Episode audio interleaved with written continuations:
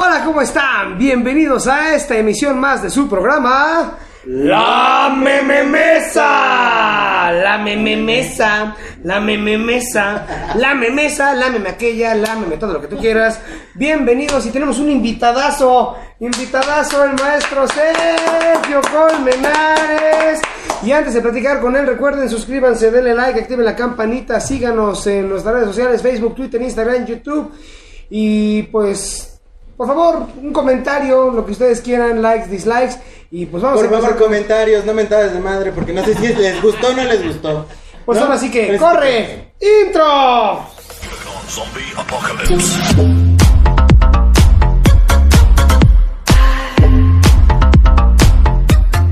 Buenas tardes, muchas gracias por la invitación. Estoy aquí con dos buenos amigos, Ulises, Ángel, y me parece que va a estar muy amena esta. Así va a estar. Para los que no lo saben, yo empecé con este rollo del YouTube, con este rollo del proyecto confinamiento. Y dije, ¿qué tengo que hacer en esta pandemia? Y uno de mis primeros invitados fue el maestro Sergio, Sergio Colmenares. Yo tuve el placer de conocerlo en un casting para una campaña publici- de publicidad, creo que es Sky, ¿no? BTV, una, cosa así. Una cosa de esas. Una cosa de esas. Me dijo, ah, estás muy cagado, hijo. O sea, ¿quieres hacer comedia? ¿No quieres hacer teatro de comedia? Y yo, ok, sí, estoy cagado, ¿qué tengo que hacer? Mándame tu currículum. Dije, pero soy casado. No, no, no es el currículum, no, hijo, me refiero a tu hoja de vida. Entonces le mandé mi hoja de vida, hice un casting y tuve el honor de trabajar con él en Colombia. En Colombia, en un proyecto que él escribió y dirigió. Sí, una obra que ya te tenía yo muchas ganas. Yo siempre quise hacer un homenaje al teatro de revista, que es muy mexicano. Y pues el teatro de revista ya se perdió. El último teatro de revista fue el Teatro Blanquita y yo crecí con ese teatro. O sea, desde los seis años con mis padres íbamos cada semana a la fila 12 al eh, Boletos del Centro a ver eh, lo, lo nuevo que ven en el Teatro Blanquita.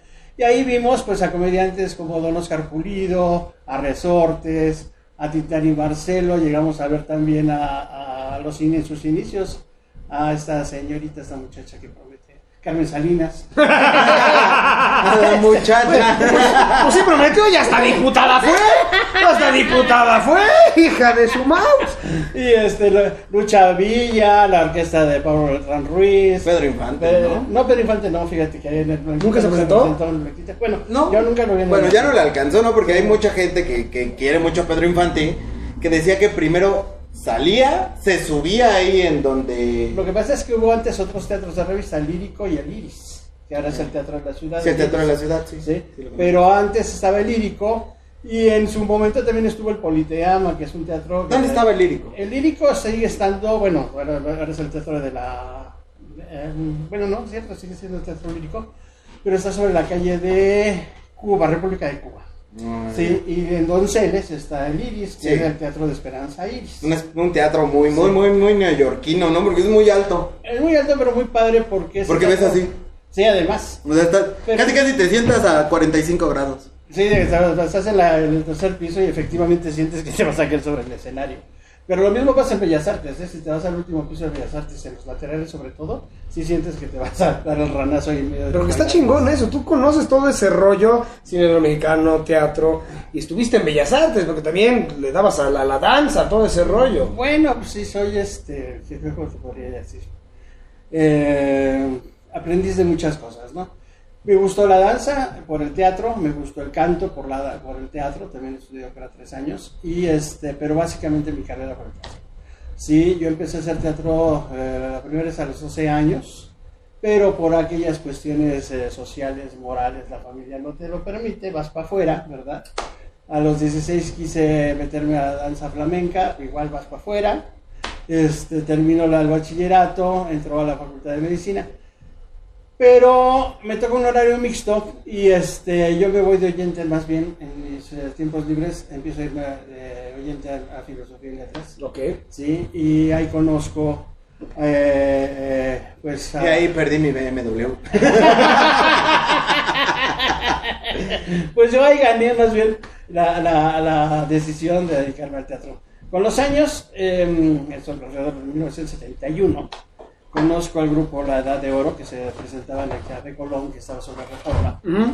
Este, y este grupo lo dirigía, eh, eh, bueno, estaba- lo encabezaba Oscar Chávez, estaba Marta Julia Galindo, eh, Alonso Almazán, Gilberto Pérez Gallardo, eh, María Luisa Alcalá, Lupita Vázquez, alguna vez estuvo también Margarita Isabel, Tegua, eh, Amparo Ochoa, Qué bárbaro. Morales.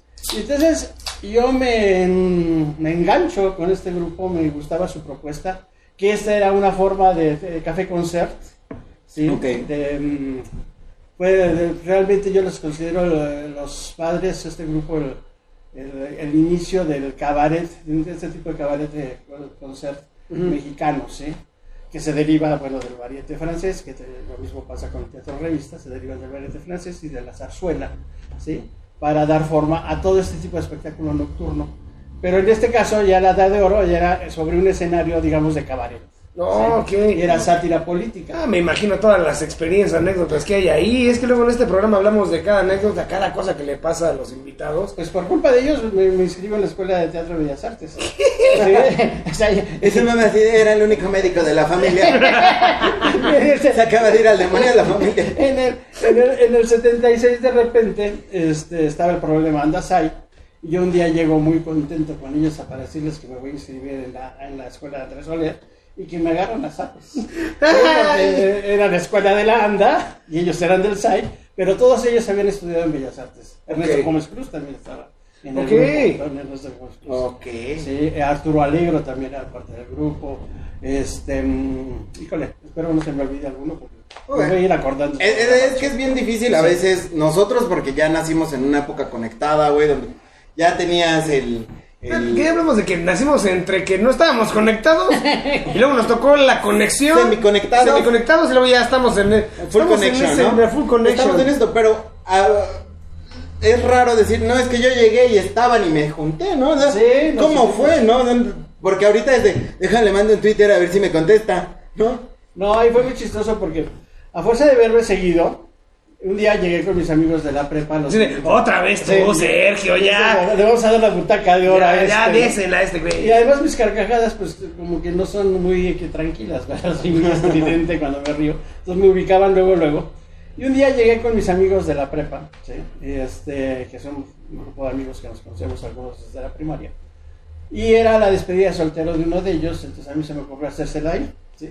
Entonces estábamos en eso cuando se nos acerca eh, María Luisa Alcalá y este y Tegua precisamente con la curiosidad de bueno y, este grupo de chavos que hacen en este tipo de, de espectáculos aquí, ¿no? A mí me dicen el brujo desde la secundaria porque veo el tarot y la lectura de manos y todo Ok, eso se ok. usaba, ¿no? Entonces de repente me escuchan como el brujo, se me queda con ellos también el mote del brujo, brujo para arriba, brujo para abajo, y de repente yo ya iba cada ocho días a ver el show. Lo ibas a ver, pero pagabas tu entrada y todo. Llegó un momento en que ya no me cobraron. Ese de, Ya, es ya. Sergio, pásale. Sí, No, ese güey es brujo, nos va a embrujar. No, no, es invitado de los artistas. No, si de invitado a los artistas, Sí. viene a echarle las cartas antes de que salgan a escena. Y me, me invitaban a la, a la mesa de los actores, entonces ya me sentaba en la mesa de los artistas, ¿no? Y en una de esas te digo, pues eh, nunca dejé mi relación con los- mis amigos de teatro. Eh, Edgar Vivar era mi vecino, Ricardo Vivar es, es su hermano menor. ¿En qué colonia? Digo, ya para que no te ubiquen tanto, pero ¿en qué colonia estabas en, el aquel centro, entonces? En el centro, en el mismo centro, en, este, en la calle de Miguel Alemán. Ok. casi comida al coser, pero nosotros hicimos, eh, bueno, Ricardo y yo eh, nos conocimos desde el kinder, de hecho, en el Pestalozzi, después en la Abraham Castellanos, que estaba sobre la calle del Carmen, entre la sí, frontera con, con Tepito, Con Tepito, la ajá, donde está el Museo de la Luz, ¿no? Ándale, exactamente, sí, la casa, la Plaza del Estudiante. Yo nomás conozco Tepito. La- la- Porque voy a comprar ahí. el Museo de la Luz era la antigua hemeroteca. Ajá, La exactamente. antigua hemeroteca. Dos calles, tres calles más hacia, hacia Tepito, hasta la escuela, la Abraham Castellanos, creo que ya no existe. Creo que ya no. Sí, este, estoy hablando de los 60.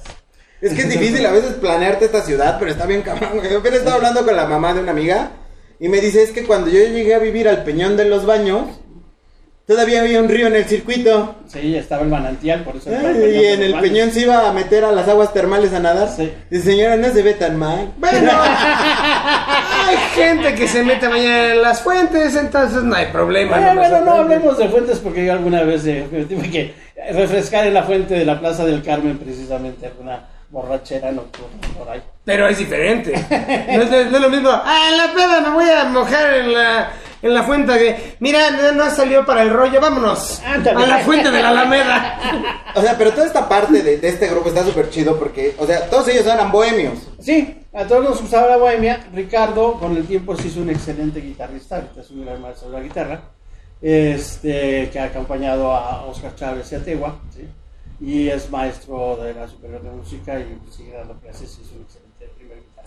La verdadera escuela de música. Sí, ¿Sí? sí, sí, sí. Ni G. Martel, ni esas cosas. Esa es una escuela de música. ¿Qué? ¿Qué, qué- qué es eso? Sí, porque estamos hablando de licenciaturas. Lo Sí, mismo, claro. lo mismo pasa con las escuelas de teatro. Es ejemplo. correcto. Sí, porque de repente, pues sí, le dicen, no, pues vamos a tomar un, este, no voy a hablar mal de las escuelas, conste, ¿no? Todas son muy respetables. Pero vamos a, a tomar darle un, changanas. un- un cursito en Casa Azul, ¿no? Que es, digamos, una de las más serias. Pero no deja de ser un curso. La Claro. carrera, la carrera, la licenciatura es de cuatro años, ¿sí? Ujú. Y entonces, bueno, yo soy egresado de la Escuela de Arte Teatral. Por todo este preámbulo de historia que les he contado, me llevó Marta Ofelia Galindo de la manita a inscribirme a la Escuela de Teatro. Y todo esto fue porque, oye, tú estás bien cagado. No quieres salir en una obra de teatro. Tampoco le dije que estaba muy cagado. Pero pregunté- sí. Le pregunté, oye, tú haces comedia, ¿verdad? Por- por- Con esa cara no puedes hacer otra cosa. Y sí. Ah, le digo, ok, ok, este, apunten su nombre. Después fue- fue- fui concretando mi proyecto, que fue este- esta revista musical. Me la compran un productor para llevarla a Colombia. Y empiezo a conformar mi elenco. Y de las primeras personas que pensé fue en Ulises. Y otra chica que también había, ella llegó como recomendada, pero también... ¿Y igual por qué en Colombia? O sea, digo, pensando que Pues- este es tu país, ¿no? Normalmente dices, primero gasto en pesos y luego investigo qué moneda hay allá, ¿no? También pesos mexicanos colombianos. Lo que pasa Pero que es son millonarios, ¿no? En Colombia, así Ah, de- sí, porque están en- tienen todavía los tres ceros que a nosotros nos Sí. la moneda. Sí, entonces ahí hablas de 16 mil pesos y estás hablando de... 16 pesos, 16 pesos, 12 12 pesos. pesos. 12 Una pesos cosa así. mexicanos. Entonces llegaba así, es que toda una barbaridad, cuesta muchísimo. Allá el tequila es carísimo. No, no, no, cuesta 300 mil pesos colombianos, no, una barbaridad. Y yo, son como 250 pesos mexicanos. Sí, sí, sí, sí. Sí, ni es tan buena, pero. Y ni está tan bueno. Te extraño el rancho. Lo que yo extrañaba de Colombia y creo que... Sí, sé que ahorita, que vamos a llegar a, esa, a esa anécdota. Sí, ¿por qué? Me preguntabas que por qué en Colombia. Lo que pasa, bueno, es que platicando con este productor, ahí lo conocí por otra obra que él traía, que yo le iba a asistir la producción y la dirección. Sí, le hice de hecho la, de- la mexicanización de su obra, pero en lo personal yo pensaba que ya era una obra de modé, había que adaptarle muchas cosas. Y en este inter empezamos a hablar de, de este de cine mexicano, de teatro revista, y él quería promover eh, la música mexicana ranchera. Y dije, ah, bueno, pues yo tengo una revista en ese sentido. Yo, yo siempre he pensado en, la- en esta, en esta historia que además se, se ubica en, en- en provincia, en el campo.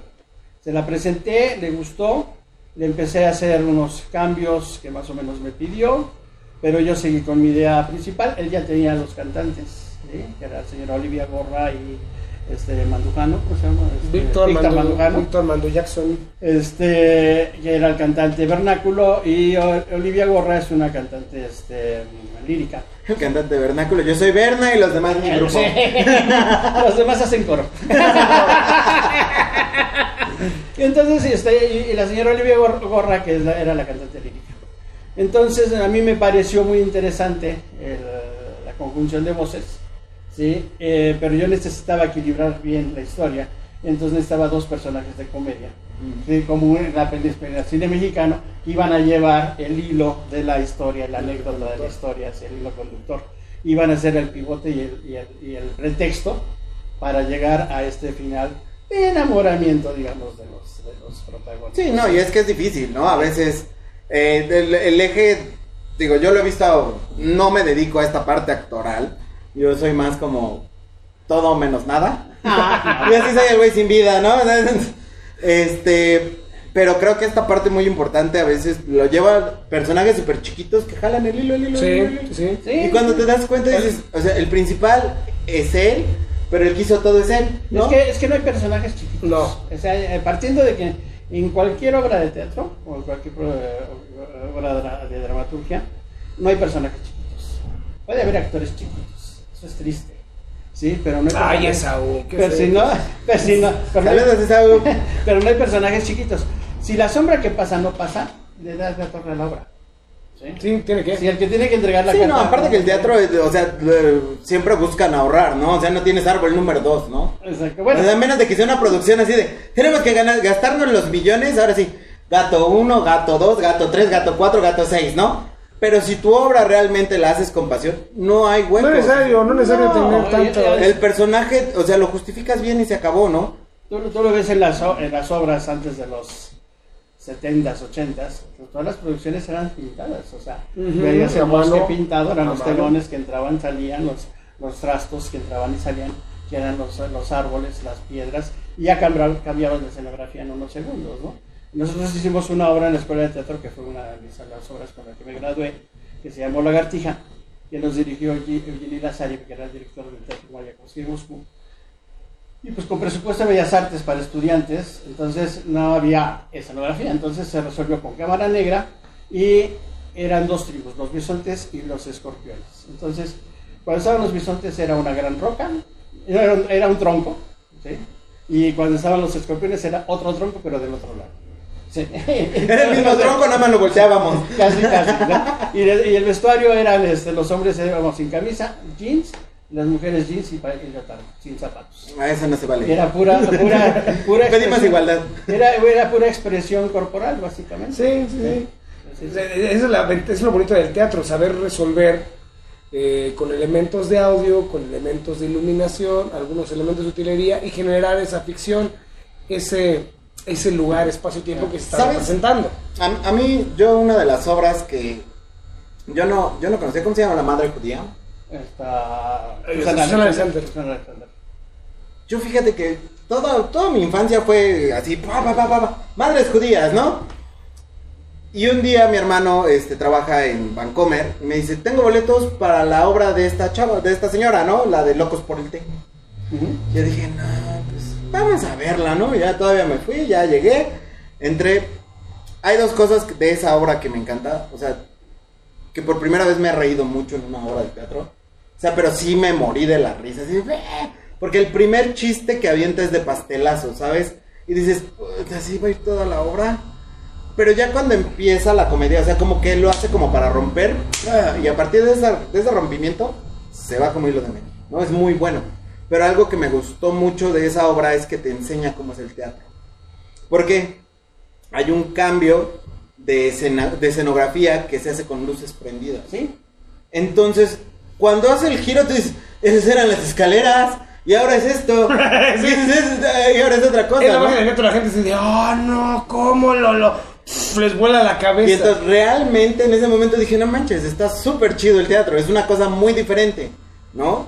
A lo que es el cine, porque el cine es, necesitamos poner 400 querubines en el fondo verde, y si no son 400 no, no, no va a salir la película, ¿no? Ahí es de, tenemos tres curitas y un perro, ahorita vemos qué hacemos, ¿no? Eso es lo que me gusta mucho del teatro, creo que, creo que es la parte más importante. Sí, imagínate la escena de este Macario, Ajá. donde está, eh, el- el- esta es- es en las grutas de Ajá. todas estas velas que están ahí, Ujú. sí. ¿Quién las prendió? Que cabrón? tuvieron- que tuvieron es ser la velas reales, es en ese es la momento.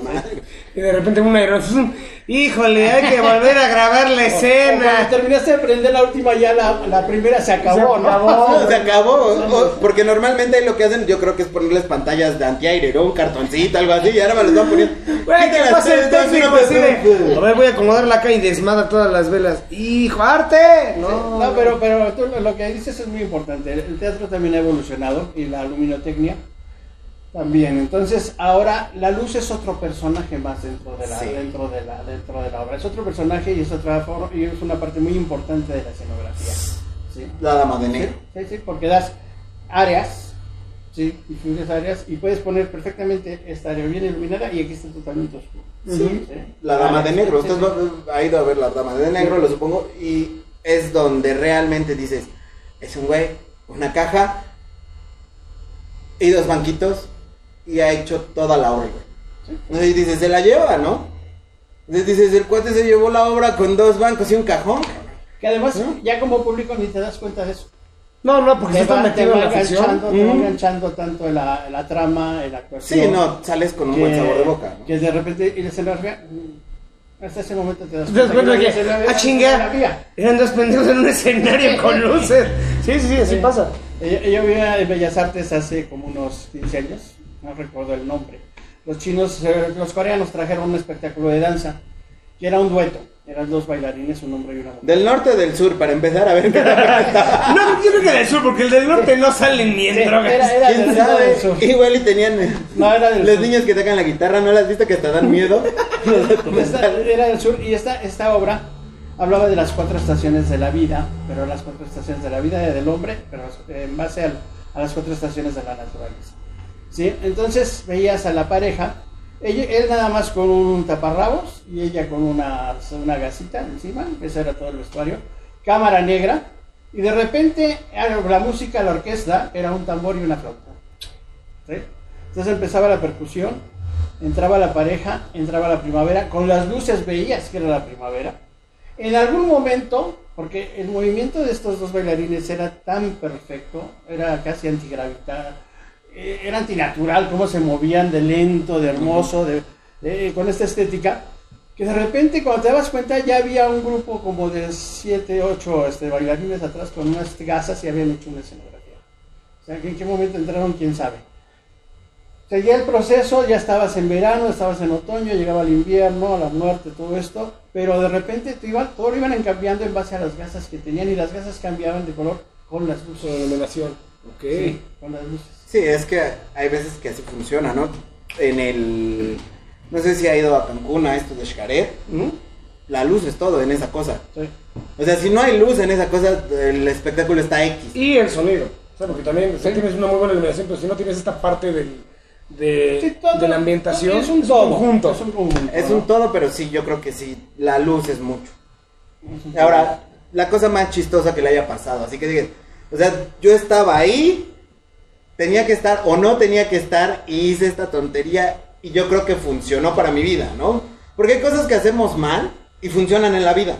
Pues mira, chido. El, el teatro es muy impredecible en ese sentido. O sea, sí hay un texto, sí hay una dirección, pero te suceden muchas cosas, ¿no? Ajá. En un espectáculo de cabaret, con este grupo que después me integré con los años, me integré como actor eh, en el refugio del Viejo Conde, que era, era el barrio, barrio Babela. Tuve el honor de trabajar este, bajo la dirección de, de, este, El alemán me está llegando ahorita. bueno, de, de- de Fernando Luján. Ah. Este, entonces son una serie de sketch, otra vez este formato de revista, ¿sí? Este, y estaba Ir- Irlanda Mora, que era una mujer bellísima, altísima, frondosa, exuberante, ojos verdes, cubana. Este, y de repente estábamos en el camerino y nos falta llenar este hueco y dije, este, había una máscara por ahí del santo. Ah, sí, yo hago el santo. En esa época no estaba yo tan gordo, estaba conchadín. Yo hago el santo, ¿no? Entonces llego, te rescato, tú entras, estás, estás, estás, ok. Entonces está aquella peleando con el otro, eh, llego a rescatarla. En el santo, ella salta hacia mí, pero como era más alta que yo, mores nos caemos. Te aplicó la plancha. No sabe la risa del público, se quedó. Se quedó corte y queda. Ya todos los shows yo me tenía Te- que caer. te tenías que caer. En, en ese momento, ¿no? Sí, en, otra, eh, en otro momento, en otra obra, eh, estábamos haciendo teatro. Bueno, aparte, convivir con mujeres, ah, y yo se lo he dicho muchas veces, a veces Ulises, convivir a veces con mujeres tan guapas te da más seguridad. Porque dices, es mi amiga, no sé qué, y ya sales y la ves y dices, híjole, manita, tengo como tres más bonitas en la casa, cabrón. Entonces, este, pues sí, sí te doy chance o no te doy chance, ¿no? O sea, Mm. va dependiendo mucho a veces de tu físico. Yo algo que le digo a Ulises, a veces convivir con gente muy guapa te da mucha seguridad, ¿no? o no. Porque No, no. Porque A ver, ahí va. le pasa algo, a ese golpe, hacer eso un moretón, y el de la bronca. La bronca que- eres que tú. te Ah, no, no, no, no. O sea, yo te lo digo en el, en el diario, ¿no? Porque Sí. no es lo mismo. O sea, yo lo hago a veces con que me toca estar aquí con Ulises en algunas obras o hacer cosas con las obras que se hace como una amistad. Es que es más que una amistad, ¿no? Es una familia. Formamos Es una familia. Formamos Ajá. familias. Sí, entonces ya dices, sí está guapa, pero no es, o sea, sabes que no va a pasar, pero ya te da como seguridad, ¿no? Ya hasta ya te dice, pues si quieres te invito a darle este picones a tu novia, ¿no? Que traes en aquel entonces, o sea, y ya te acompaña la guapota así, de, hola, ¿cómo estás? Ya viste, me dejaste y lo que traigo, ¿no? Y, y te metes hasta en papel y agarras beso, ¿no? O sea, puede pasar, ¿no? Puede, pero fíjate que no pasa tanto, ¿eh? Porque No. de, de veras nos volvemos tan familiares. Somos como una hermandad. que, que- que- que de repente ya es como dices, ya estoy pensando en incesto. Sí, Sí, no. sí, Sí, porque hasta no- la vez mal así de. Sí, eh, no. sí, yo- sí. No, voy a No, y no, si conoces todos los secretos, entonces. No. Sí, no, porque veras, eh, convives demasiado en el teatro. En Ajá. camerinos, en ensayos, No, no en hay- giras. Y, y te lo enseña que, que en farándula no hay una pareja perfecta. Pues como en la vida. La- Todos se van. la- el teatro es una, una síntesis de la vida. Sí. No es una imitación de la vida, es una síntesis de la vida. Entonces, a través de lo que hacemos, pues tomamos pequeños capítulos, digamos, que representamos. Entonces, por eso es que la gente de repente se, se relaciona, se identifica, Identifica con la lo que está sucediendo en escena. Yo puedo ser ese, yo soy ese Godín, yo soy ese señor. Yo, soy quiero ser ese, ¿no? Sí, o, o- o pude haber sido ese. O se identifican con el malo, es de güey, yo soy así. Y Sí. les puede cambiar el chip, la vida. Sí, es puta, bueno. Me identifico con ese rollo y. Sí, el teatro, es el teatro Ahora- o el cine te tiene que causar algo. Si no te causa nada, puede, porque puede ser hasta que te causa aversión, ¿no? Me cae gordo este. o sea, me cago, no me gustó la obra, pero, me- pero ¿por qué no te gustó? Porque no, o sea, te, te confrontó de tal manera Ajá. que, que no te gustó. Que ya hiciste catarsis y estás ya ahí de- Entonces, pero lo malo es cuando no sucede nada. Entonces, si, si la obra no funciona. Entonces, Eso fue está bien. eso Un está fracaso bien, terrible. Ahora, hablando de fracasos, usted en su dirección, todas las partes que ha tenido de, de su vida, cuando ha dicho, no, esto sí es una porquería, y la pone y pega. Yo creo que siempre nos pasa. Sí. siempre nos pasa. Tú, le- tú le pones un proyecto de, pues vamos a ver, ¿quién que su? Ah, no sé, no le tengo O- fe. o- y de repente, ¡pam! Luego de repente, ay, este proyecto le tengo toda la fe. Y no pasa nada. Sí, sí, sí. O, o y, oye, estoy muy fregón, me siento muy bien, me fue muy bien en la mañana, ¿sí? Mi función va a estar maravillosa. Nada. Una persona y nada más porque se perdió, ¿no? Sí, sí, eso que dices, estimado público, y alguien te contesta, llámame Pepe. Algo está, estuvo mal en la publicidad, ¿no? Pero igual sucede que de repente tú dices, híjole, estuve del nabo, estuve del nabo. Y sales y todo el mundo te vence. Sí, ¿Cómo que, que también tiene que ver lo que es de la publicidad. Tengo esta obra de, de ALB, que es de Einar, un escritor, y le, él, terco, que quería poner el nombre, que se va a llamar ALB, eso no va a funcionar, güey. No, sí, porque es Alaber, no dice nada, es que es Alaber. Sí, pero eso es como para bandita 20, Tu target está muy chiquito, los chiquitos no van al teatro, güey. Ellos no. Cámbiale el nombre. Y terco. No, pues tuvimos uno, dos, tres, cuatro semanas. Dije, güey, ya la voy a quitar la obra. Porque la obra era buena. Dije, ah, vamos a hacer el último intento. Vamos a cambiarle el título. Otro título. No me la agregaste, ¿no? Pero. Ajá, dice, "Ah, algo lindo vendrá. ¿Por qué a las mujeres no les gustan los idiotas? Algo lindo vendrá. Al- Algo lindo vendrá. A las mujeres no les gustan los idiotas. Entonces la gente, ¡pum! Cambió. Sí, sí, tiene Y en, y en lugar de dos, tres semanas, nos aventamos tres, cuatro, cinco, seis, siete, ocho meses. Se viene la pandemia. Ya retomamos, pero sí tiene que ver el título. Sí. Y la obra es buena, pero la gente no le da una oportunidad porque algo no me llamó. Yo creo que siempre te arriesgas, ¿no? O sea, hace muchos años hicimos, por ejemplo, una paráfrasis de las, los- las leandras, la zarzuela. Y dices, bueno, zarzuela, ya eso es de los eh, principios del siglo XX, ¿quién le va a gustar? Pero nosotros hicimos los leandros transvestias, porque no éramos transvestias, éramos transvestias. Entonces es- éramos hombres descaradamente vestidos de mujer y haciendo los per- personajes femeninos y el único personaje masculino lo hacía una Una mujer, ¿sí? Yolanda, en paz descanse, Yolandita Martínez. Entonces, pues bueno, y teníamos las coreografías reales y cantábamos con nuestra propia voz y todo esto, estuvimos un año en cartelera. Válgame. En cartelera. Por accidente tuvimos, no por accidente, por compromisos del teatro tuvimos que irnos al Teatro Folis, a Garibaldi, ¿sí? Pero ahí fue chistoso porque el cambio de público fue terrible, ¿sí? Entonces, de ahí en la, de la Condesa nos fuimos a, a Garibaldi. Y, y- y entonces la gente entraba, pero pensando que iba a haber un show travesti. Y no, pues, Entonces así de, ¿en qué momento empiezan a cantar como Rocío Durcal? Sí, o- apenas sale Francis, ¿no?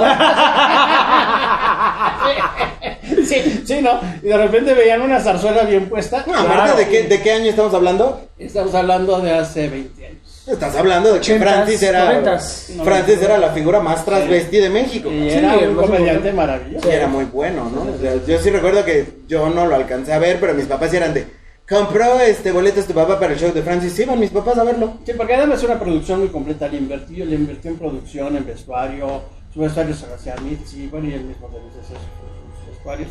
Pero había una producción muy completa, o sea, a la altura de Olga Briskin y todas esas. sí, a ese nivel. Y, y, y estaba en el teatro Ahora, lírico. ¿cuál es la mujer que te has encontrado que dices ya, o sea, o sea, que dijiste, es que está muy bonita? O sea, porque, o sea, hay estamos acostumbrados a mujeres, pero si de repente te topas con una que dices, hola, mi nombre es, como me quieras decir, no hay pedo. ¿Sabes qué La pasa? mujer más guapa que hayas conocido en el teatro o en el cine. En Para el ti, cine, ¿quién es la para mujer más guapa? En el cine para mí es el Zaguirre. ¿El Zaguirre? La doña, ¿sí? Sí, era muy guapa. Miroslava. La doña era muy guapa. Miroslava. Y, y esto de la belleza, esto de la... Es que la belleza es subjetiva. muy- Es, muy subjetiva, es muy relativo. A mí, yo me enamoro también del talento.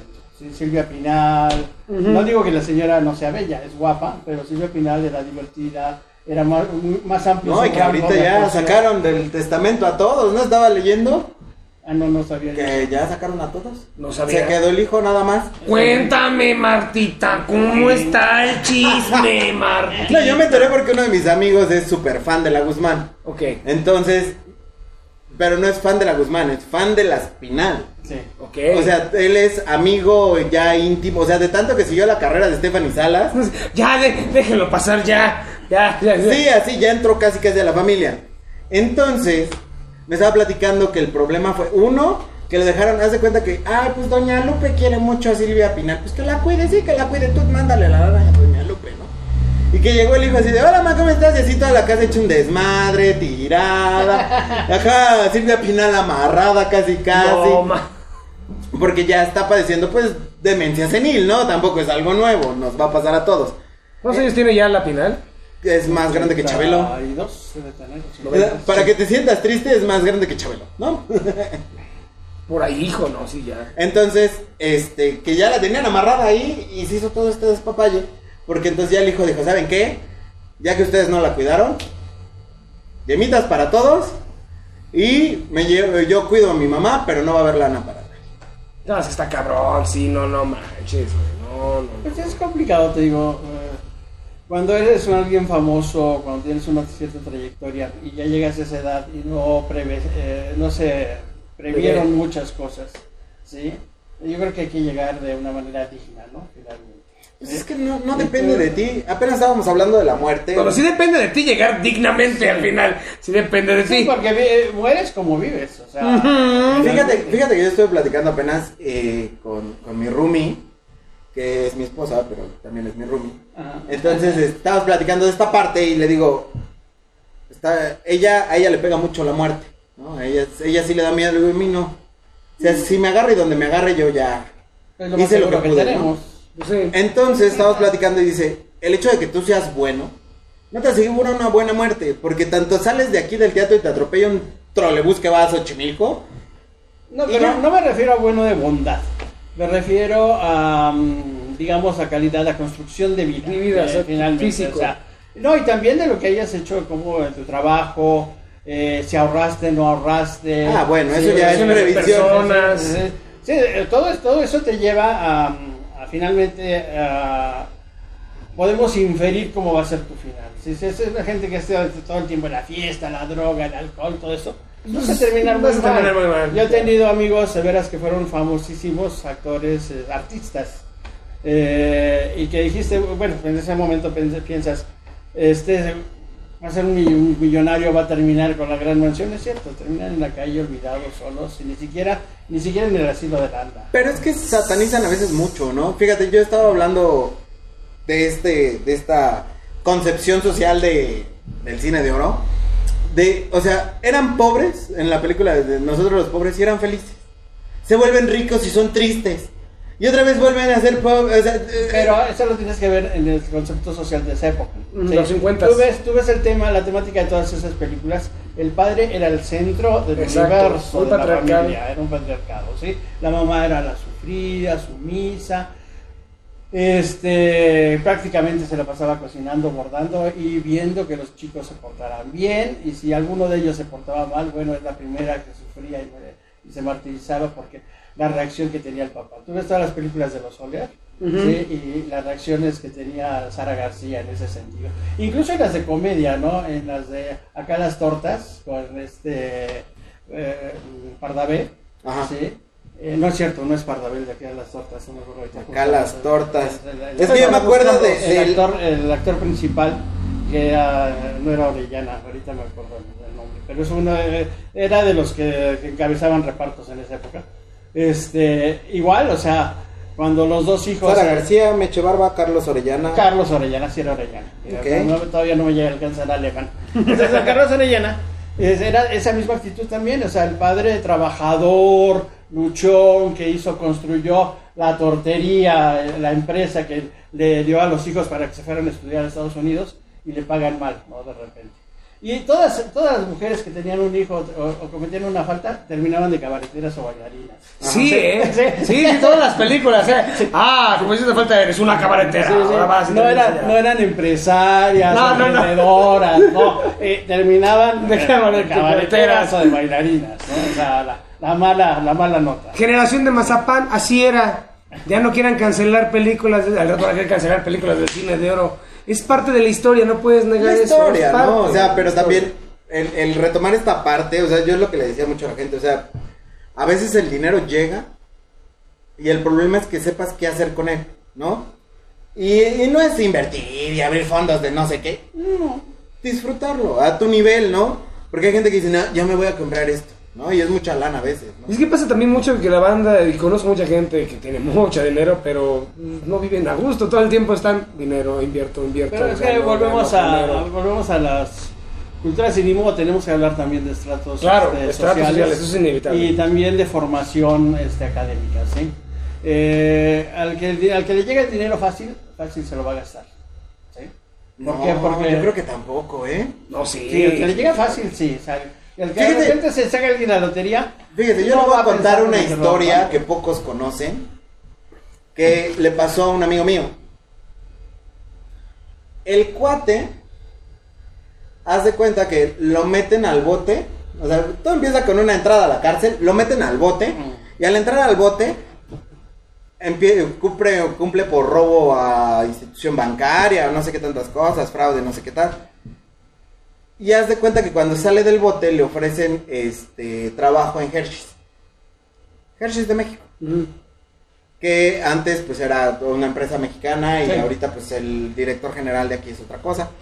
Bueno, el güey sale del bote y le dicen, este, entra a trabajar en Hershey's y se queda hasta tarde trabajando, bla, bla, bla. Pero pues era la lacrita, ¿no? Entonces de repente se robaba producto, bla, bla, bla, O sea, bla, bla pues sí, ya tenía antecedente. Etcétera, ¿no? Y dices, bueno, fallece el dueño de lo que era Hershey's México. Y le dice, ¿tú vas a hacer? Porque el cuate, sus hijos así de váyanse al demonio, me quedo con él. Y él, pero yo, ¿por qué? Pues nada más, así como que pues, está chido.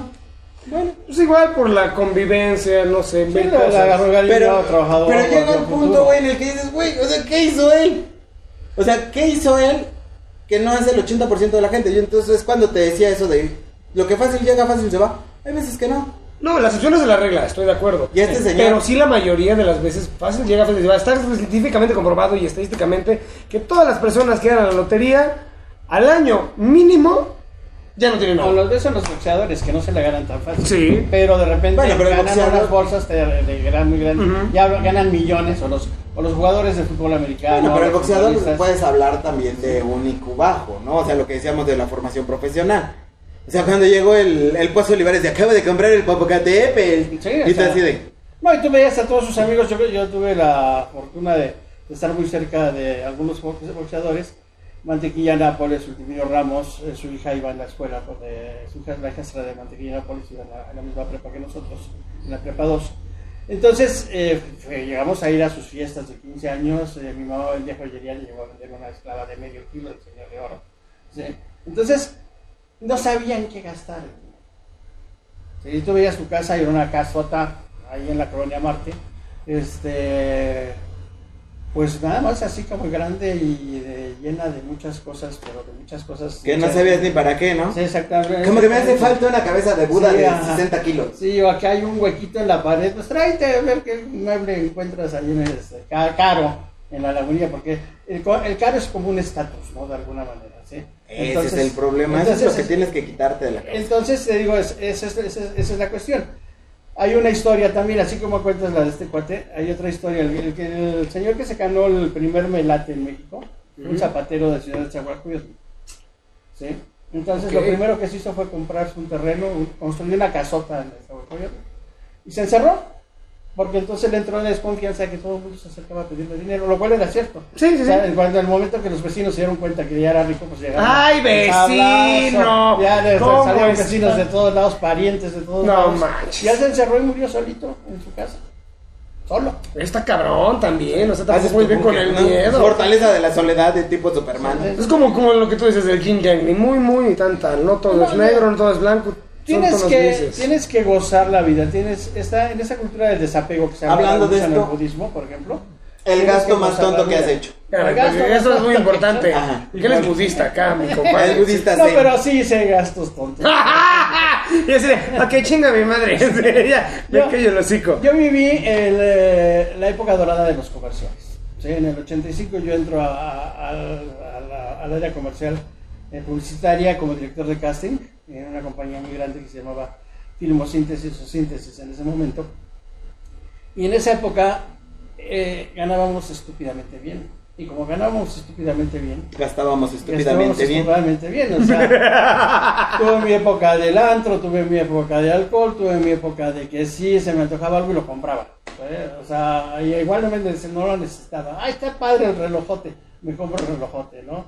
O el anillo, cosas así. Eh, Pero vienen de otra, ¿ya vieron? No había iPhone, culero. Era el relojote y el anillote, esa madre la empeñas. Y si sí, ahorita el iPhone es así. Híjole, te costó 50 mil pesos, pero te doy 10. Sí, sí, sí, sí. Y curiosamente, este, el- los eh, celulares empezaban. Entonces mi primer celular fue un Nex de ese tamaño, que parecían ladrillos. Podías partir, Rambo. podías partir nueces o te servía de arma blanca también. Me parecía radio de, de Segunda Guerra Mundial. Sí, sí, sí, sí. Y tenía dos antenas, una chiquita y una No, larga. Para, para las llamadas más... eh, eh, más Aquí voy, a, grandes. aquí voy a insertar el video, la foto de ese aparato. La voy a Sí, era una cosa horrible. ¿eh? sí, sí, yo, sí, yo sí. sí lo llegué a, no a tener, pero sí a ver. Los teléfonos, este, los primeros teléfonos inalámbricos en los carros, costaban un dineral y el servicio era carísimo también. El marquís era el que traía Sí, su sí, teléfono. sí, sí, sí. Y este, el- mi, mi, di- mi director, mi, después de dos años de trabajar con él, me quiso vender su coche con teléfono.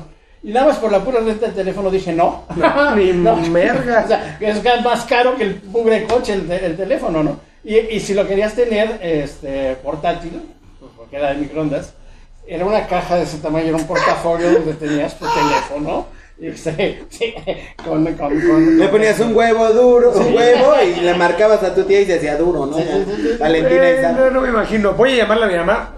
Sí, sacabas Saca todo el desmadre, Toda la parafernalia y entonces Es que esos huecos, güey, en la sociedad que a veces no entiendes. O sea, que dices, ¿cómo le hizo para conocer a Oscar Chávez? ¿Cómo le hizo? O sea, güey, o sea, es cuando la vida te dice, aquí vas, güey. O sea, no hay más.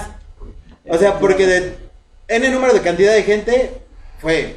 Y vas tomando una serie de decisiones también, porque para entrar yo a la publicidad tuve que tomar la decisión de dejar de actuar, dejar de hacer, teatro, de comprometerme con montajes largos o cine. ¿sí? La primera película que hice fueron, bueno, fueron dos, con el Güero Castro, que no las pongo mucho en mi, en mi currículum, pero pues es- eh, hay que mencionarlas, que son Claro. los Ojalateros, uno y dos. Sí, este, Está bien. Sí, no, claro. Pero es que era lo que vendía. Pues, eh, no, Sí. y además en la época, en ese- en el- eh, fue en la época del cine de ficheras. Ficheras. Y empezaba por ahí de repente una...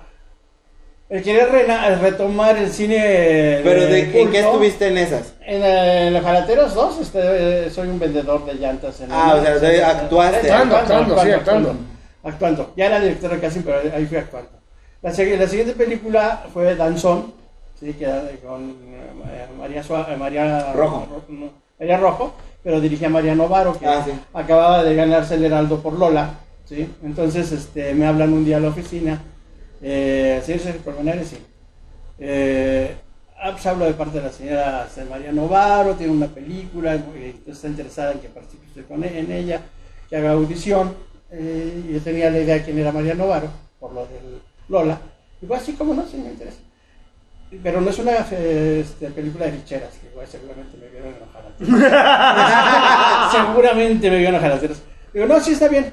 Este, ¿qué personajes? Bueno, le repito, no es una película de ficheras. Que Este, sí, ya me quedó. ¿Qué personajes? O sea, no tengo problema, si voy. Este es un travesti. Yo en mi vida había hecho esto con un travesti. En mi vida. Yo tenía además un rollo aquí con la otra travesti. Bueno, pero ya tenías tu experiencia anterior donde todos eran transvestis menos la mujer. No, no, no, bueno, no, todavía no sé. Yo Todavía no sé la obra, primero es esta. Primero fue esa, ok. Sí, primero fue esa. Por Danzón me invitan a esta obra. Ok. Sí, entonces, este. eh, yo tenía ahí un rollo raro con el travestismo. Tenía muchos amigos travestis porque me iba a todas las discos y todo el mundo hacía que si no a Yuri, que si no a Lucía Méndez. Que a la banqués, sí, sí, a que a Dulce, este, sí, hasta la fecha, ¿eh? Sí, No, sí. no han cambiado No han de, cambiado. de estandarte. No cambiado, no La, cambiado. la más joven creo que está Guzmán de las Sí, Se nos mintió que dijo que iba a ser eternamente bella, bella y no Sí. cumplió. Entonces, entonces, para no hacerte el cuento largo, este se pospuso la audición tres veces. eh, y la última a mí se me olvidó. Ese día yo estuve llamado y de repente les quise, les quise preguntar que quién me había recomendado una película. Ah, para esto me dice, ya cuando me, insistió tanto que era, que no era una de ficheras, digo, ¿cuál es el personaje? No es un travesti. Dijo, tú no me conoces físicamente, ¿verdad? No, pero lo están recomendando mucho. Digo, es que yo no soy ni Yuri, ni no soy delgado, no soy alto, no soy blanco, soy rellenito, este, y más bien bajito. No, no es que quieren un actor, quieren, este, quieren alguien como muy natural. Ah, bueno, pues, Vamos. trata.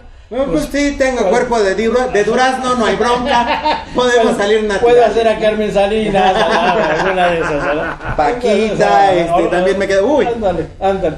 Entonces, este, total. Traigo que- una Vicky Car que no, te mueres, ¿eh? Total que ya llegué a, finalmente a la audición. Y en el camino me fui comprando cosas porque me acordé en mi llamado. Y, este, y eso porque el camarógrafo, que es el que me había recomendado finalmente, Rodrigo, este, Rodrigo eh, el hijo de García Márquez, Rodrigo García, es el que me había recomendado a la película. No te sientes mal, Rodrigo sí te quiere, pero se No, sí lo, no, sí lo, lo- lo- lo adoro. Este, eh, y en esa época él trabajaba con nosotros en la cámara en los comerciales, bueno, con mi jefe. Total que para no hacerte cuento largo me compro, fui con el de vestuario a ver qué, me, trapo me prestas, que me quede. Llego a la audición y este, estaba sola María Novaro con su camarita. Empezamos a platicar del guion, todo esto.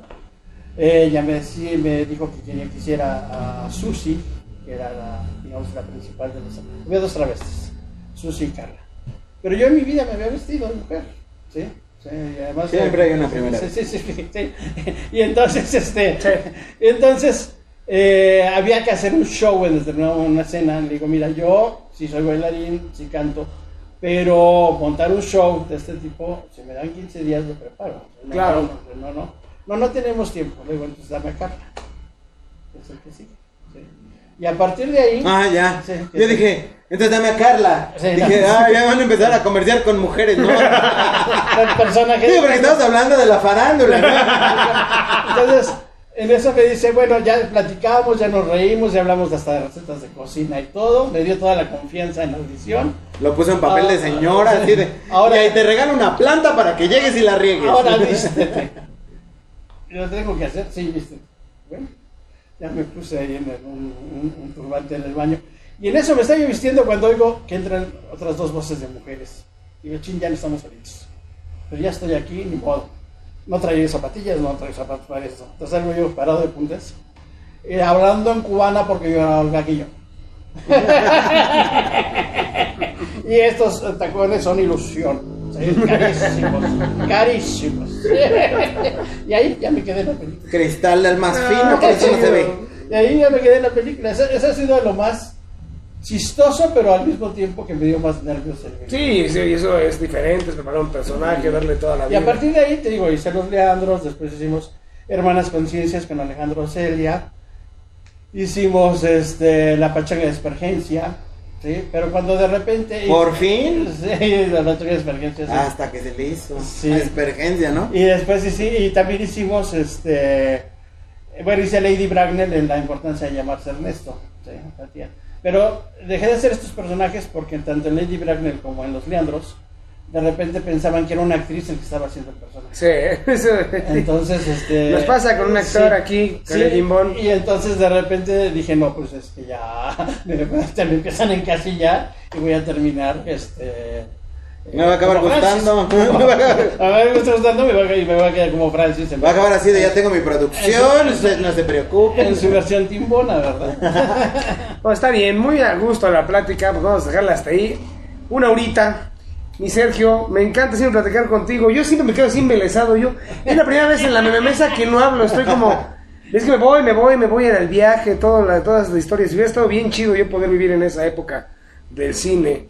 Pero bueno, me tocó esta época. Ahora estamos en esta nueva modalidad youtuber. Es que es una parte de agua es muy padre, o sea, porque de veras esto no existía cuando yo Claro. inicié. Luego, obviamente, estamos viviendo como la época de los eh, supersónicos. Sí, ¿Estás sí, de acuerdo? O sea, ya. ya. ya en el teléfono te, conectas- te, te conectas con Ya te tía que el está señor del otro lado. Júpiter, sí. ¿no? Sí, Bueno, sí, más sí. que como los supersónicos, estamos como en la del demoledor.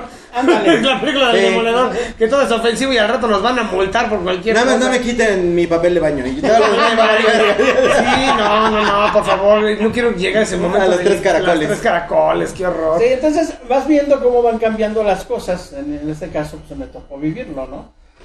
O sea, de una. eh, en segundo de secundaria me dio clases don Andrés Enestrosa, por ejemplo. ¿sí? Entonces, eh, de que te da clases Andrés Enestrosa, a de repente estás en una escuela de teatro oficial y de repente ya estás en una película como Danzón. eh, o estás este, en Colombia haciendo una obra tuya, Sí, sí, sí. con un elenco maravilloso, con una primera cantante de ópera que fue la señora Olivia Gorra, pues híjole, es una satisfacción padrísima ver cómo vas evolucionando, vas cambiando. Sí, ¿no? Y va cambiando todo a tu alrededor Claro. también, porque vas viendo cómo va cambiando. Yo tengo mucha relación con la gente joven, a pesar de esta edad. O sea, tengo mucha relación con la gente joven. Si tiene 30. Sí, por, por dos, no hagan cuentas, ¿no? Mientras uno sea joven, en el en 30, interior, no hay pedo. El cuero se arruga. El cuero se arruga, pero el alma no. El alma no. Eso es cierto, eso es perfecto. cierto. Entonces es padre de veras este, el convivir aquí con ustedes en, este, en, este, en, esta, en, esta, en esta experiencia, ¿no? Compartir todas estas cosas. Pues es que está padre. Y aparte tenemos público que le gusta todo esto del cine de los 50, 60, 70, 80, el teatro.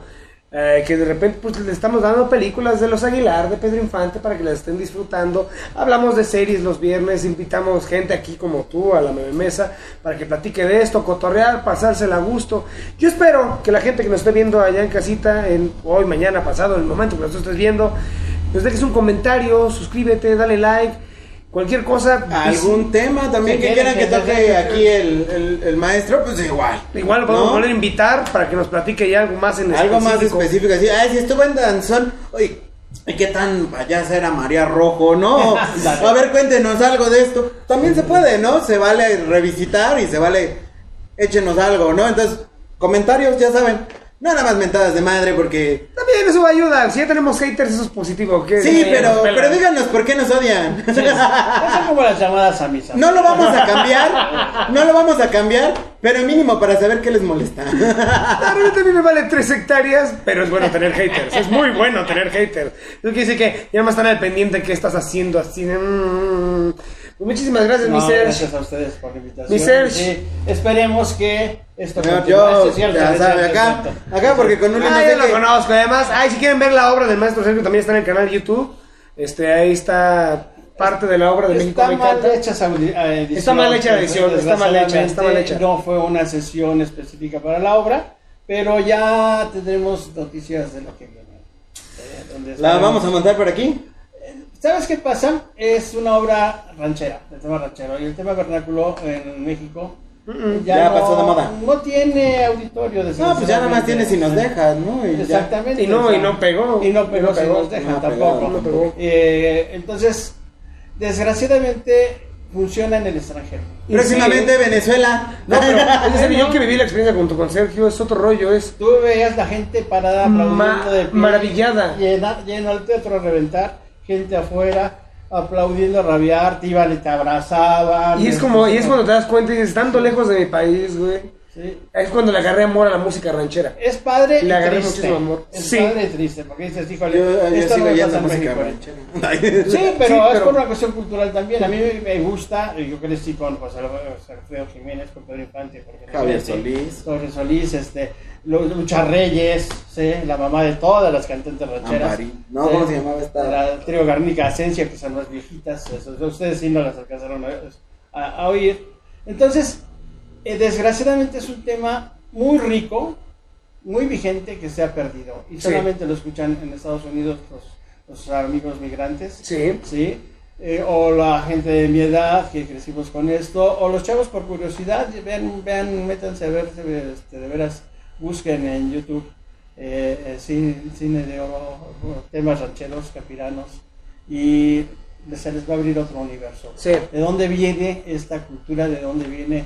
Pues esta forma de pensar de los mexicanos finalmente también. Sí, que tras, traspasó todas las fronteras. Sí, fuimos además, nos eh, eh, demandaron en, en- en otros países porque este, de alguna manera deformábamos la cultura de donde llegaba. En, en Argentina prohibieron, por ejemplo, al Chavo del Ocho porque los chavitos empezaron a hablar como, Como el Chavo del Ocho. Es el en impacto mexicano, ¿eh? En España, eh, hasta los años eh, 70 la gente que nunca había visitado México pensaba que todos saltábamos a caballo, robábamos a las mujeres y cantábamos. Estaba bien, ¿no? Estaba Yo no le veo el problema. Lo único de esa época que nos queda es que bebemos tequila. No, bebemos como locos, ¿eh? O sea, yo lo he visto. Compáralo con cualquier país. Yo, yo he tenido amigos de muchos países y que, "No, es que tomamos mucho. Sí, pero esto es altura Ciudad de México. A mí me, reta- a mí te me estás, retaron. Te estás subiendo al avión, güey. O sea, este es un avión para ti. O sea, estar aquí en la ciudad, estás en un avión. A mí me retaron en Colombia, me consta. Ujú, el, sí. el productor me retó. Yo nomás vi como cayó. Yo me acabé mi litro de tequila. No, sí, él tiene mucha cuenta. Yo, yo ya de esa última borrachera ni hablemos, terminé muy mal. Me exorcizaron. Me fui exorcizado. Y lo dejaremos para Si otro quieren tema. que platique de la borrachera, abajo comentarios.